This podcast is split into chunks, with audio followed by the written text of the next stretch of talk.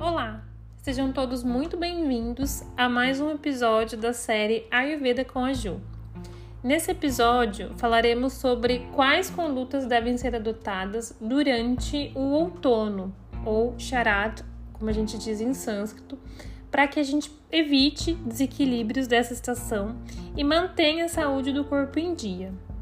Bom, então vamos lá.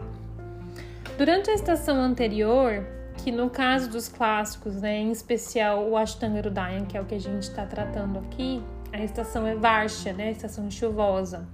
O frio dessa estação acaba se acumulando pelo corpo. Com a entrada da nova estação, que agora é o outono, Sharat, os raios do sol, os raios que essa estação traz, uh, aquecem o corpo e Pita, o nosso dosha Pita, que já estava aumentado por conta desse azedume da estação anterior, estação chuvosa, tende a agravar nesse momento. Na Índia, a sensação de calor no outono muitas vezes é maior do que no verão, por causa do acúmulo da umidade da estação chuvosa, que agora vai dar lugar a alguns raios de sol do outono. Portanto, as práticas recomendadas aqui devem ser adotadas em épocas em que o clima está bem quente e úmido, quando tem um agravamento de pita dosha. Sendo assim, os procedimentos para controlar esse dosha são os mais recomendados durante esse período.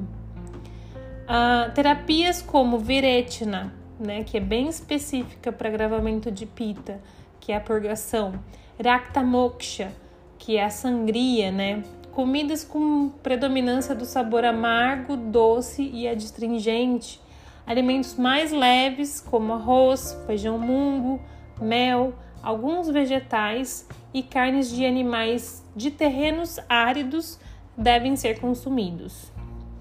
Durante os meses de agosto e setembro, há uma estrela no céu que purifica os venenos da água que foi contaminada na estação anterior, né, por conta das chuvas de Varsha. Com isso, a água agora se torna livre de impurezas. Essa água é chamada pelos clássicos de água de cisne, pois é dito que o cisne branco só habita águas limpas. Então agora a gente tem uma água purificada para ser consumida. Então ela não vai causar bloqueio nos canais do corpo, não vai causar ressecamento, ela acaba se tornando, por conta dessa purificação, um néctar dos deuses. Para ela ser purificada, tem um procedimento.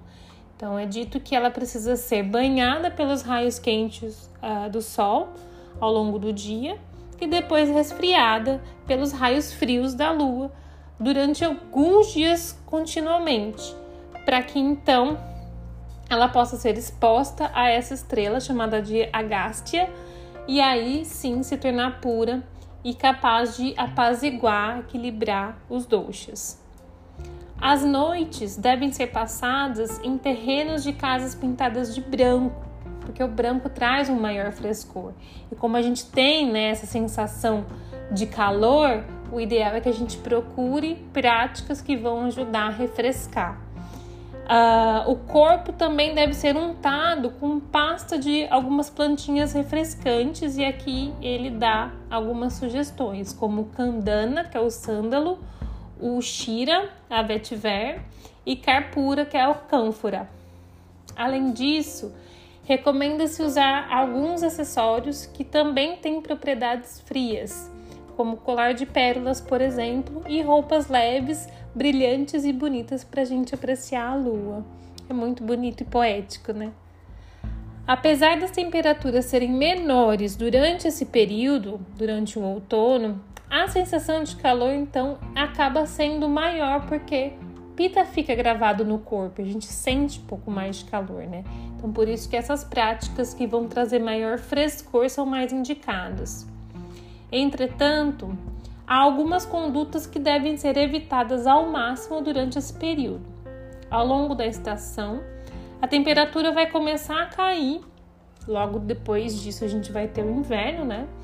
Então, deve-se evitar a exposição ao frio ou, em alguns lugares, até mesmo a neve, e o consumo de substâncias alcalinas, comer em excesso, porque o acne não vai estar tá muito bom, consumir iogurte, que é um alimento ácido e pesado, e isso faz com que o pita se agrave ainda mais, utilizar óleo de gergelim, consumir gorduras de origem animal, se expor ao sol, tomar bebidas alcoólicas fortes, dormir durante o dia, que é algo que não é recomendado em hipótese alguma, e por fim, tomar uma brisa fria que vem do leste. Isso tudo não é indicado. O outono é uma estação de transição e por isso há uma mistura dos doxas no corpo que faz com que precisemos ter um pouco mais de cuidado, porque nosso corpo, assim como o clima, também está passando por uma transição, está se adaptando né, ao clima, às, às condições externas. Pensando então num panorama geral, nas estações frias e chuvosas, os sabores que a gente deve consumir, que são mais indicados para a gente manter a saúde do nosso corpo, são os três primeiros, descritos lá no primeiro capítulo do Ashtanga Não sei se vocês se lembram, mas são aqueles que uh, trazem maior nutrição, né? Suadu, que é o doce, Amla, o azedo, e Lavana, o salgado. Já na estação Vassanta, que é a primavera, os três últimos sabores devem ser priorizados. Então, Tikta, que é o amargo, Ushna, o picante, e Kashaya, o adstringente. Durante a estação quente, o, sabor Suadu, que é o doce, deve ser priorizado, e no outono, Charato, os sabores Suadu, o doce, o Tikta, o amargo e Kashaya, a adstringente, devem ser mais consumidos. Alimentos e bebidas muito secos sem umidade e gordura devem ser consumidos durante Charat e Vasanta, que é o outono e a primavera. Já durante o verão, que é a estação Grishma, e final da estação chuvosa, que é o Varsha, os alimentos devem ser mais frios, enquanto que nas outras estações eles devem ser mais quentes.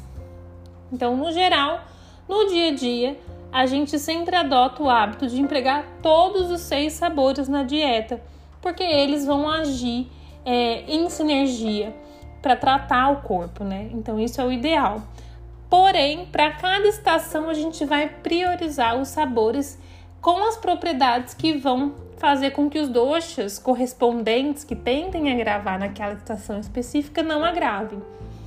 E com isso, a gente então termina todas as indicações de condutas para cada estação do ano é, descritas no capítulo 3, o Adhyaya 3, do Sutrasthana, do Ashtanga Hridaya.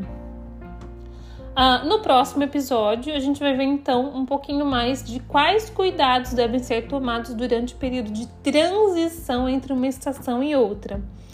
Então, era esse o conteúdo que eu queria trazer para vocês. Muito obrigada quem ficou até o final e nos vemos então no nosso próximo episódio que será o último do capítulo 3, o Adhyaya 3 do Sutrasthana do Ashtanga Hridaya.